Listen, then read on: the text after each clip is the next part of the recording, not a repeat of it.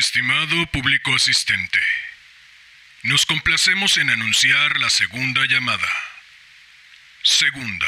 Hola, hola. Muy buenos días, tardes, noches, madrugadas. Quien quiera que sea que se encuentre al otro lado escuchando.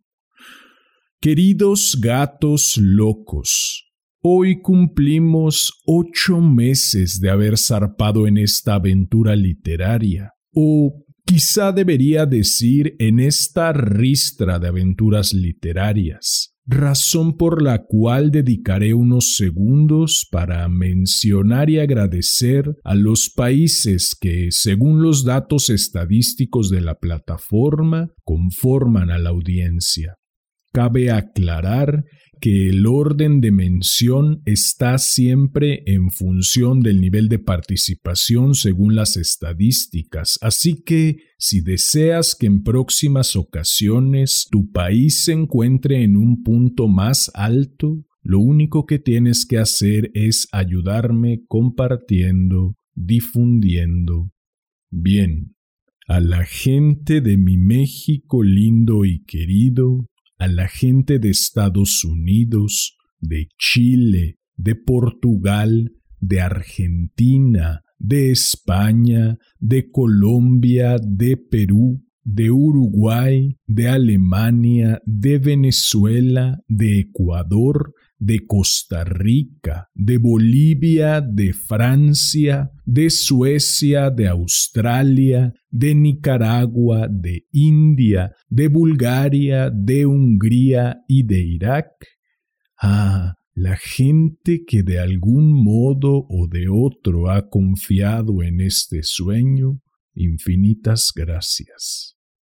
Una vez terminada esta emotiva y ecléctica enumeración, y no deseando revelar nada acerca de la trama, demos paso a este cuento que, como ya es costumbre, dedico a mi madre por leerme cuando era niño, a mi padre por regalarme aquella radiocasetera, al niño que fui por combatir el aburrimiento con tanta creatividad, al hombre que soy por tomar este sueño entre las manos y trabajar para tornarlo realidad. Y por último, no por ello menos importante, a ti, quien quiera que seas y desde donde sea que me estés escuchando. Ha llegado la hora de correr el telón y de que empiece la función. Estimado público asistente, Damián Sastre presenta El puñal en la garganta de Rosa Montero. Esta es tercera llamada, tercera. Comenzamos.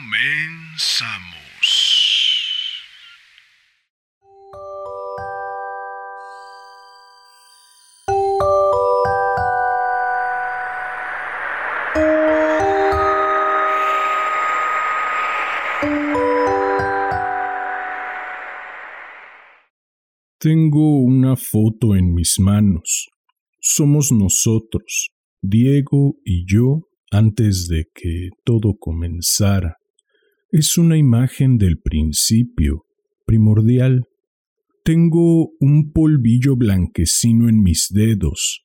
Son los restos del veneno que le sirvo todas las tardes en el vaso de saque. En cada toma, un miligramo más.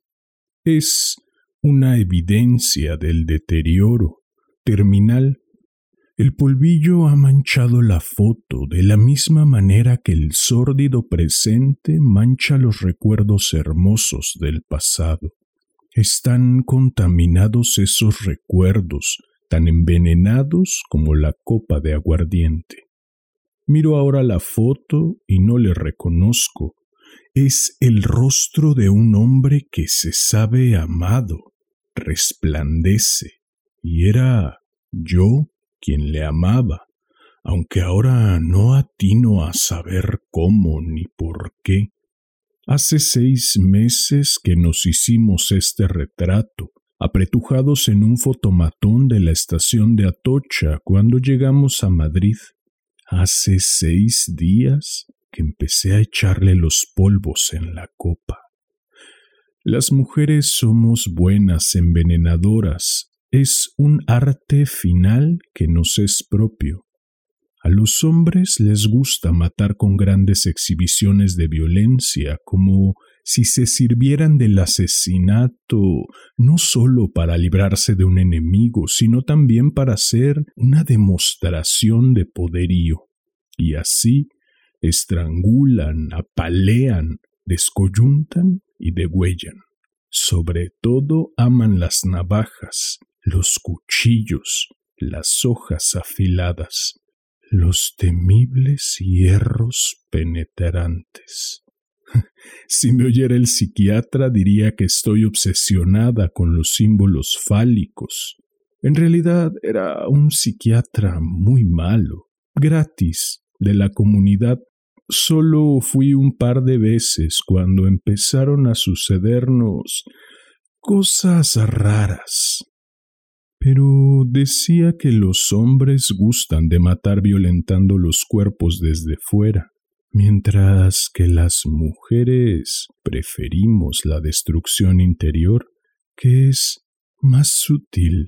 Somos especialistas en este tipo de asesinatos y gozamos de una larga tradición intoxicadora, desde la madrastra de Blancanieves a Lucrecia Borgia. A fin de cuentas, preparar una pócima letal es muy parecido a preparar una sopa de gallinas, por ejemplo. Quiero decir que es una cosa de nutrición que todo se queda entre pucheros, el envenenamiento como parte de la gastronomía. A mí siempre me gustó cocinar y a Diego tirar dardos. En eso, y solo en eso, se nos anunciaba de algún modo el destino. Nos conocimos precisamente así. Yo cocinaba en un bar de la playa, en la Carihuela, en Torremolinos, y él ganó el concurso de dardos del local. Era muy bueno. Yo nunca había visto nada semejante. Era capaz de clavar una flecha en el culo de otra. Llevaba unos dardos especiales, de madera y plumas, en un estuche de cuero despellejado.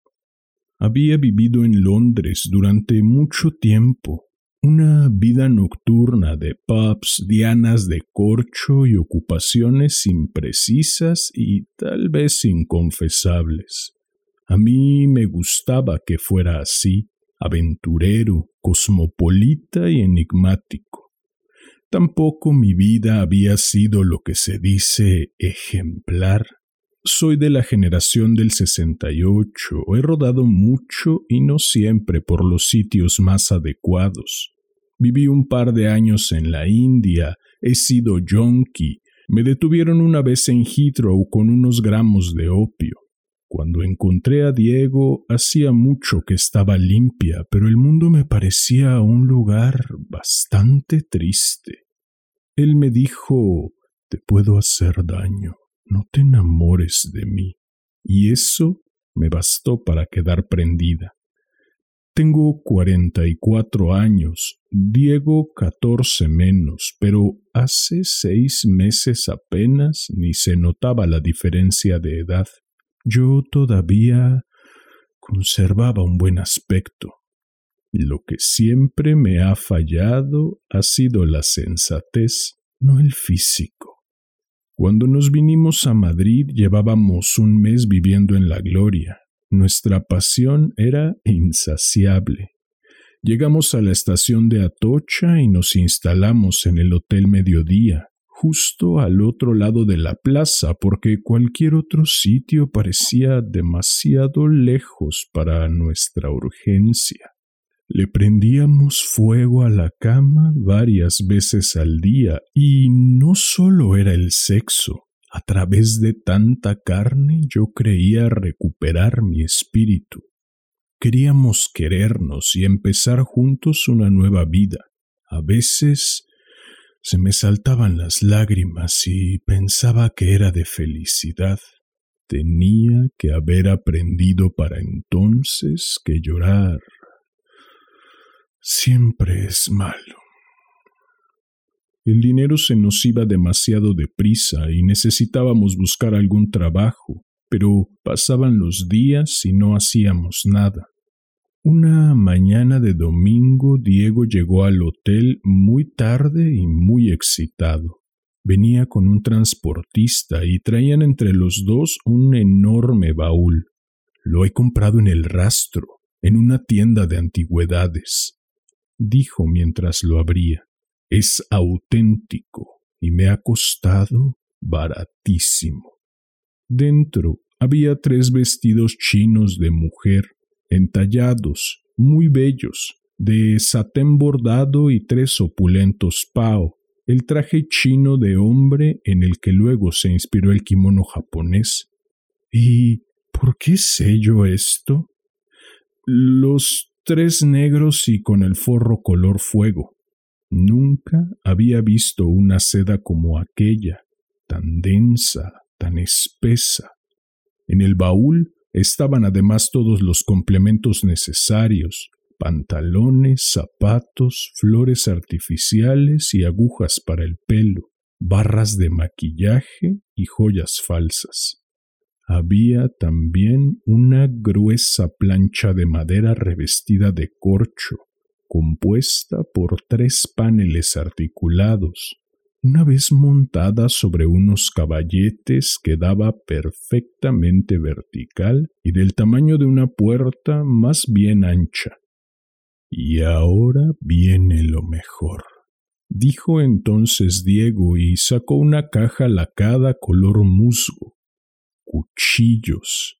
Estaba llena de cuchillos, finos, delicados, de doble filo, la hoja larga y punzante, el mango de plata labrada con incrustaciones de nácar, relampagueaban como joyas en su lecho de terciopelo verde oscuro. Recuerdo haberme extrañado de que la plata no estuviera ennegrecida, pero no dije nada. Uno solo de estos puñales debe costar lo que me han cobrado por todo el baúl. Ha sido una ganga. Nos probamos la ropa. Nos quedaba perfecta. Empecé a sentirme yo también feliz. Era una felicidad extraña, un poco intoxicante, como el burbujeo que te sube por la nariz cuando tomas champán. Ya verás, montaremos un número de variedades. Seremos un éxito, dijo Diego. El aliento le olía un poco a alcohol. Eso hubiera debido hacerme sospechar algo malo, o al menos algo raro, porque él jamás bebía ni una sola gota. Pero me sentía tan contenta y tan poderosa dentro de mi bello traje de China que ignoré los avisos. Suave, suave el satén sobre mi piel, una caricia. Despojé a Diego de su kimono e hicimos el amor ahí mismo, en el suelo, entre cuchillos, los primeros cambios fueron tan sutiles que fui incapaz de percibirlos, pensando ahora, desde el conocimiento de lo que después vino, me doy cuenta de que, tras la entrada del baúl en nuestras vidas, nada volvió a ser igual. Diego empezó a entrenarse, montó el panel de corcho en un rincón del cuarto, chinchetó en él una silueta de papel y se puso a lanzar los cuchillos. Al principio, hasta que cogió el pulso de la forma y el peso de las armas, las puntas de acero rasgaron alguna vez el borde del patrón, pero enseguida, y para mi sorpresa, porque los puñales exigían una técnica muy distinta a la de los dardos, adquirió una precisión y una seguridad admirables. Dentro de poco empezaremos los ensayos de verdad, dijo una tarde. ¿Cómo de verdad? Le pregunté, aunque sabía. Contigo. Los ensayos contigo en el panel. Me dejé caer sobre una silla. Ni lo sueñes. No lo voy a hacer. No pienso hacerlo. Diego se volvió bruscamente hacia mí. Tenía un cuchillo en cada mano y por primera vez le tuve miedo, pero fue un sentimiento tan fugaz como un escalofrío. Sonrió. No seas tonta, eso es lo que nos va a hacer famosos. Eso es lo que dará a nuestro número su categoría. Sin eso no nos contrataría nadie. No tendrás miedo, ¿verdad? Si no estuvieras seguro de que no te va a pasar nada, no te pediría que lo hicieras, cariño. Ya ves que no fallo nunca. Era cierto, no fallaba jamás me estremecí. Me acababa de dar cuenta de que hacía mucho que no me llamaba cariño y que no me trataba tan dulcemente. Hacía varios días que no nos amábamos. Cada vez empleaba más horas en sus entrenamientos, incluso se vestía desde por la mañana con el pao Decía que necesitaba acostumbrarse a las amplias mangas para que no le estorbasen en la tirada. El panel había ido saliendo de su rincón del cuarto y ahora estaba en mitad de la habitación. Me ponía nerviosa la visión omnipresente y protagonista de esa estúpida plancha de corcho y madera. Oh, Quizá me ponía nerviosa el progresivo ensimismamiento de Diego. En cualquier caso, yo salía cada día más, me levantaba temprano y me iba del hotel, paseaba por el retiro, tomaba limón granizado en los chiringuitos, me sentaba en los bancos de recoletos a leer un libro, me metía en un cine, incluso fui una vez al Museo del Prado y cuando regresaba al hotel, Diego seguía clavando puñales en el corcho, en la penumbra, porque la habitación estaba cada día más a oscuras.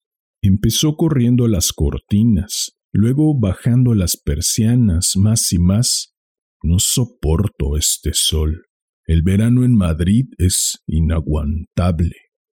Ahora estaba casi siempre de mal humor. Le había cambiado el carácter, lo cual no era extraño porque bebía, bebía cada vez más y desde más temprano. Comenzó con cervezas, luego se pasó al whisky. Esos días fueron mi última oportunidad. Ahora lo veo. Hubiera debido marcharme entonces, pero no me sentía capaz de abandonarle. No ya por no poder vivir sin él, sino por no poder vivir sin mi propia pasión, sin la ilusión de que la existencia podía ser un lugar mejor, sin ese centelleo entre las tinieblas. Una tarde regresé al hotel y me encontré con que Diego me estaba esperando. Me arrojó uno de los vestidos chinos. Póntelo. Vamos a empezar los ensayos. Te dije que no pensaba hacerlo. Contesté cruzándome de brazos. Fue un desafío que duró muy poco. De inmediato, sin un solo gesto, sin una sola palabra, Diego me dio dos bofetadas. Nunca me había pegado. Póntelo. No estaba en absoluto furioso. Su fría determinación era lo que le hacía más terrible. Aturdida me quité los vaqueros, la camisa. Tantas veces me había desnudado ante sus ojos, tantas veces había disfrutado de la dulce y turbia sensualidad de ofrecerme al amante, pero ahora su mirada me quemaba la piel, me hacía daño. Me puse el traje, algo se revolvió en mi estómago. Era un espasmo de odio. Me dirigí hacia el panel con resolución. En ese momento no me importaba ser de blanco, no me importaba lo más mínimo. El odio crecía dentro de mi vientre mezclado con la furia, el deseo de venganza, la necesidad de humillarle y vencerle.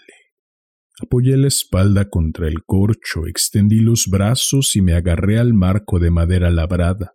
Diego comenzó a arrojar los cuchillos. Los puñales silbaban en el aire estancado, en la penumbra tibia. Los dos primeros se clavaron a ambos lados de las caderas, los segundos junto a los hombros, Después las afiladas hojas se apretaron en el hueco de las axilas, en la cintura, en la línea de las piernas. Las dos últimas se hincaron junto al cuello, cerca, muy cerca como besos de acero. No quedaban más cuchillos y yo seguía viva. Diego se acercó y me apartó del corcho. De nuevo, sin un gesto, de nuevo, sin palabras, empezó a hacerme el amor con rudeza, incluso con violencia, y a mí me gustaba, le necesitaba de una manera feroz, absoluta, distinta.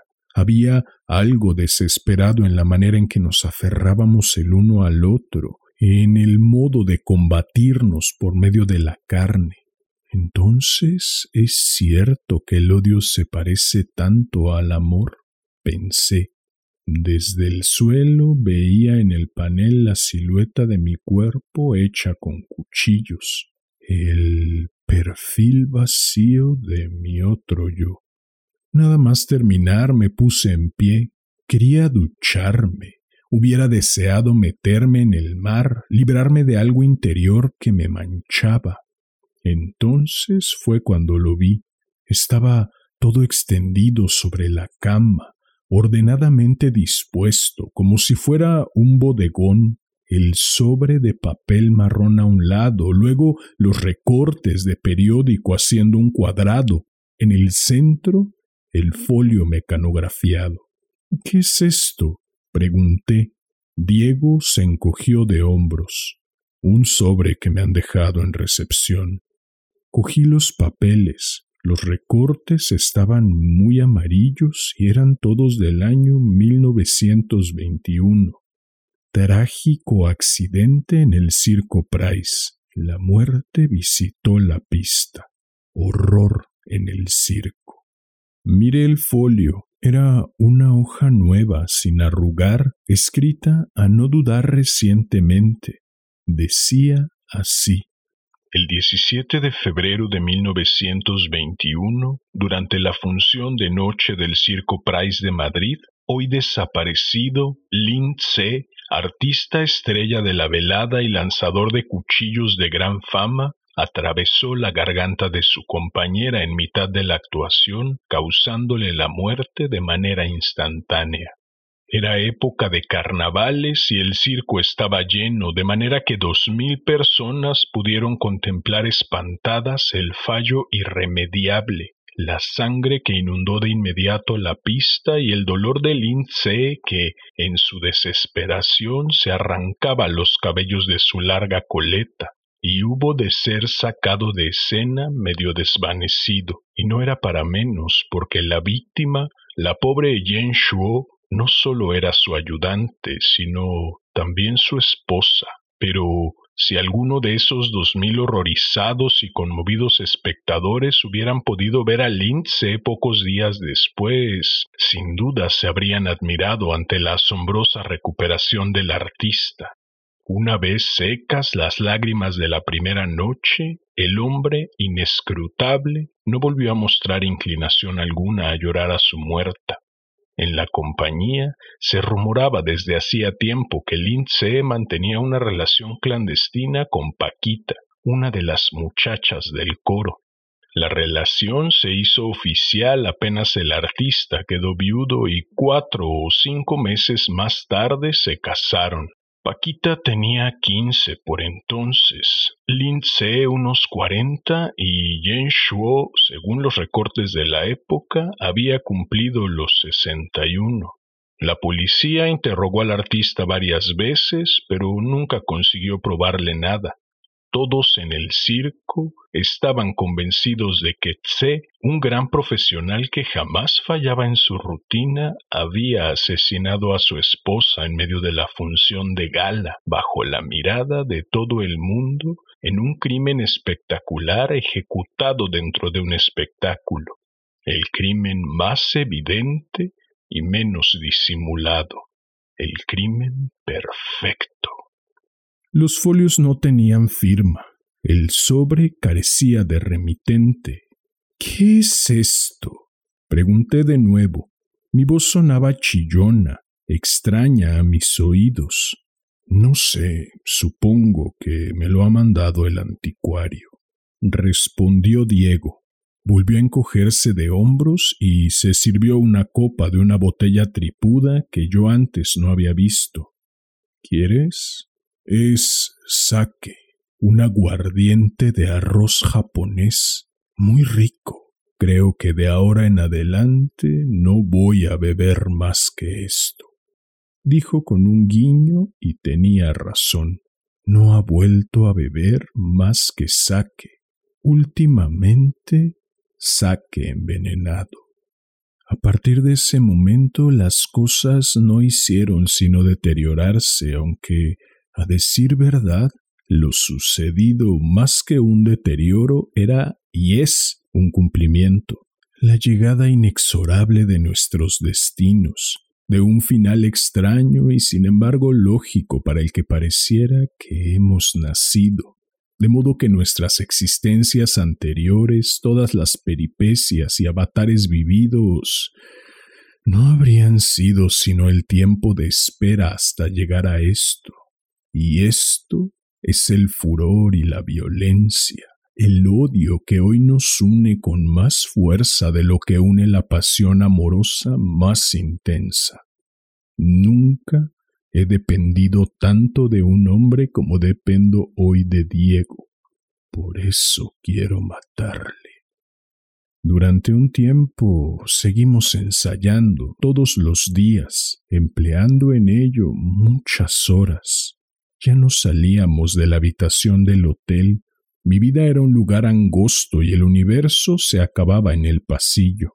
Vestíamos las ropas chinas, dormíamos de madrugada, comíamos desganadamente las bandejas que nos subían a deshora, camareras estúpidas a las que yo detestaba inmediatamente porque creía ver en ellas a mis rivales, chicas jóvenes con las que Diego coqueteaba. Yo me había descuidado mucho. Podían pasar varios días sin que me lavara, llevaba las uñas rotas y sucias, el pelo grasiento, me miraba de refilón en los espejos, no soportaba, ya no soporto más mi visión directa y me veía vieja. He envejecido tanto en unas pocas semanas que casi parezco otra persona. Un día Diego se quitó el pao, se vistió con sus antiguos vaqueros y una camisa y se fue del hotel sin decir palabra.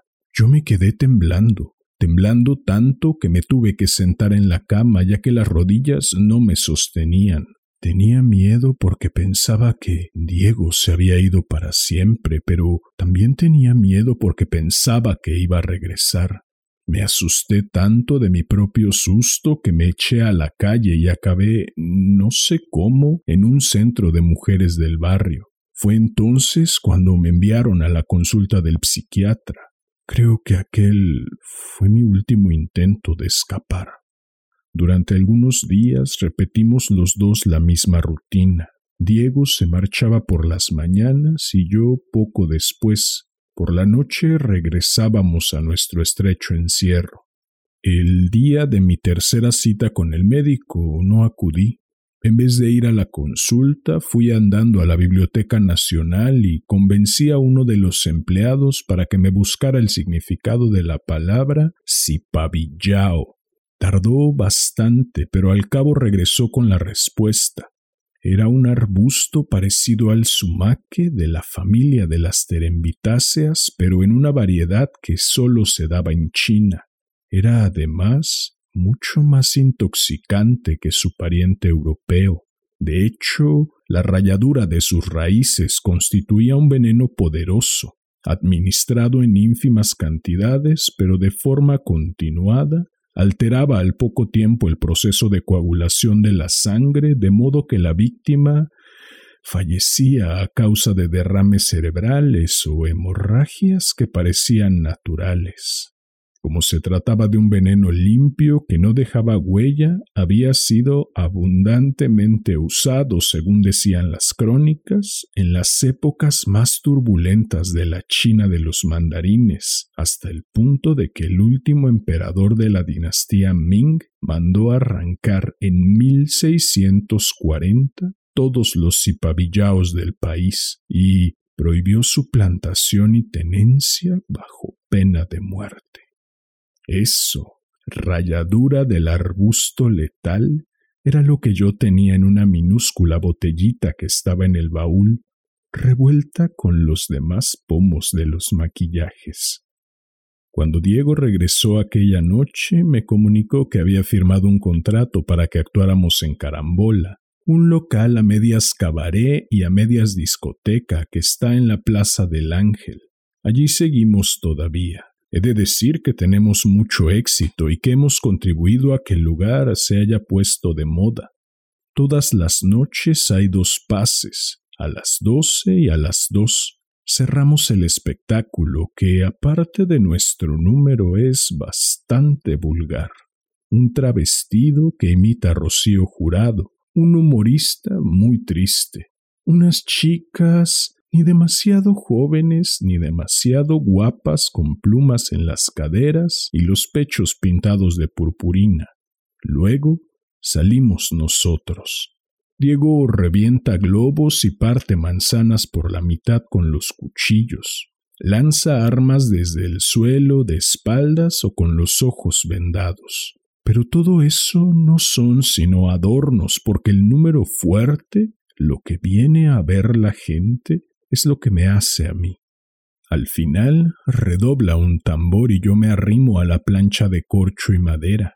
Lo hago lentamente mientras van callándose las voces de la sala, porque siempre se callan, guardan un silencio absoluto y casi litúrgico mientras Diego dispone sus cuchillos en hilera en la mesita auxiliar a su derecha. Y cuando coge el primero, cuando sujeta el puñal por la afilada punta y lo lanza en el aire centelleante, entonces el silencio es tan completo que resulta ensordecedor. Es como un fragor en los oídos, un viento entre hojarasca, el rugido del agua espumeante aunque tal vez ese sonido que oigo no sea más que mi miedo, que me agolpa remolinos de sangre en la cabeza. Siempre estoy esperando que el próximo cuchillo sea el último. Pero hasta ahora no lo ha sido, así que la vida continúa. Trabajamos, dormimos, comemos como cualquier persona y nos maltratamos mucho más que cualquiera. Diego a veces es violento cuando está muy borracho y yo le digo palabras espantosas, las frases más terribles que he dicho jamás. Siempre fui buena hablando, ahora soy buena hiriendo, haciéndolo sentirse despreciable. Sé que le vuelvo loco cuando le hablo con todo mi odio. Es como si ahora Diego y yo solo supiéramos vivir para hacernos daño. Hace unos días empecé a echarle los polvos de cipavillao en la copa de saque.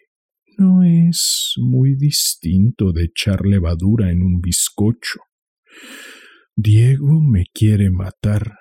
Si yo no consigo terminar antes con él, él me asesinará una de estas noches, en mitad de la actuación, frente a todo el mundo. Me clavará un cuchillo en la garganta, como hizo Lindsay con Jen Shuo en el circo Price. A veces me pregunto qué nos ha sucedido. Me produce vértigo pensar en todos esos detalles inquietantes que rodean nuestra historia. Resulta extraño, por ejemplo, que Lindsay, según explica uno de los recortes, muriera dos días después de su boda de un derrame cerebral y que yo intuyera que supiera de algún modo, aún antes de ir a la Biblioteca Nacional, que el diminuto frasco en que se leía esa única palabra, Sipavillao, era una sustancia letal, mi arma secreta, o que la piel de Diego se esté poniendo oscura, un poco amarillenta, como de chino. Oh, sí, claro, el hígado, el saque. Bebé tanto. Ahora sé que Diego había sido un alcohólico antes de conocerme, y eso, su recaída, puede ser la causa de este infierno. Eso y mi masoquismo, eso y mis deseos autodestructivos, como decía ese estúpido psiquiatra. La pasión como dolor la pasión como peligro. Sí, podría ser, pero ¿por qué no dudo a la hora de escoger la dosis adecuada del veneno? ¿Por qué mi cuerpo ha envejecido tanto en tan poco tiempo? ¿Por qué ahora parezco estar más cerca de los sesenta años que de los cuarenta?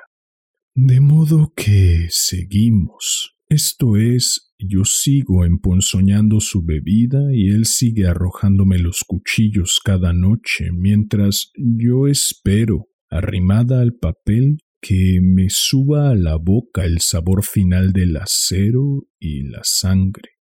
A veces, cuando está a punto de tirar el arma, creo adivinar, tarda un poco más de lo debido.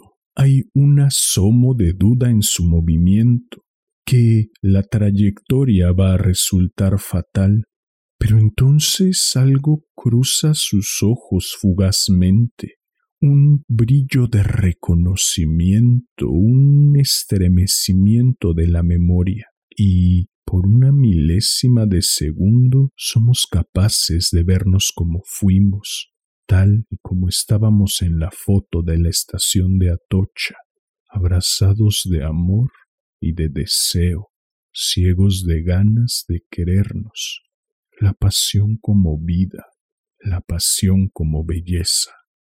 Mueve entonces el brazo Diego imperceptiblemente, rectifica en último momento la dirección del tiro y el cuchillo se clava una vez más junto a mi cuello con un sonido seco borrando el dulce espejismo que nos unía al pasado y anegándonos nuevamente de odio. Así son nuestras noches, así pasan los días. No sé quién conseguirá esta vez acabar antes.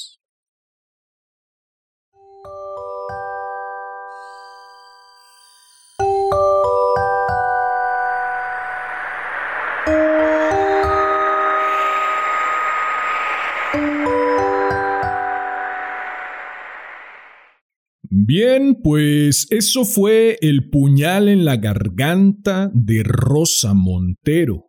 Espero que lo hayas disfrutado. Si fue así, agradecería enormemente que me ayudaras compartiendo, difundiendo no cabe duda que la sombra del ser humano se refleja entre muchos otros espejos en el espejo de las relaciones amorosas o supuestamente amorosas en que nos vemos inmiscuidos.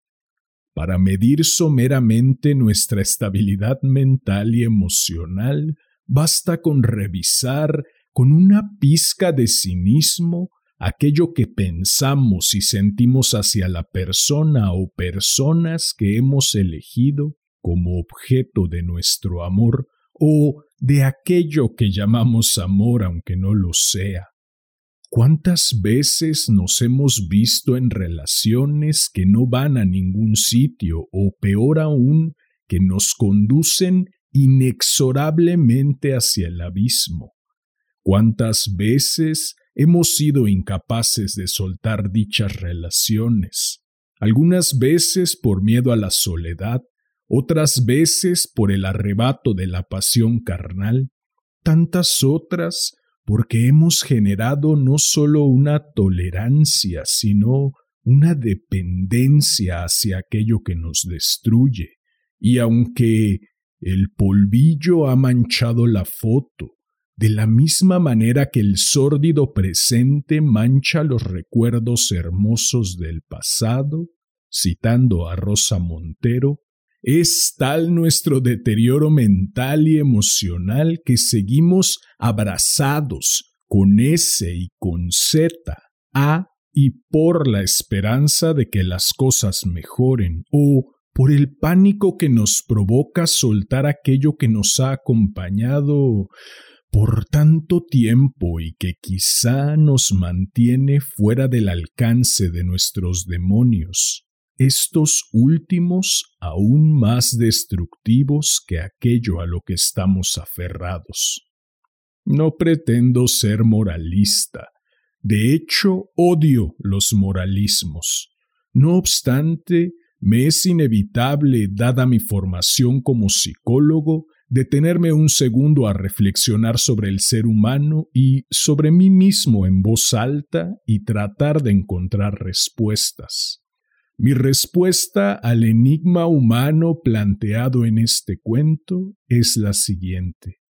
Aprende a vivir con tus demonios, comprende la función que ejercen en tu diario andar Detente el tiempo necesario a reagruparlos, a cambiarlos de puesto, a ponerlos a tu servicio en lugar de que estén en tu contra. Si una vez que has hecho eso, sigues deseando inmiscuirte en relaciones destructivas, no por miedo a lo que sea, sino por gusto, a lo que sea también, entonces disfruta el infierno. Finalmente, ¿quién soy yo para juzgar a alguien que ha decidido voluntaria y conscientemente destruirse? El que por su gusto muere, hasta el puñal lame. en fin, si deseas estar al tanto del contenido que publico, si deseas sugerir algún cuento para cualquiera de las dos secciones de este hermoso, sensual y exquisito podcast, puedes buscarme en Facebook como Damián Sastre en Instagram como arroba casi diario de un loco y en YouTube como casi diario de un loco TV, TE espacio VE. Si llegaste hasta aquí, como ya es costumbre, agradezco inconmensurablemente tu valiosísimo tiempo recibe un enorme abrazo, ten una excelente vida y hasta la próxima.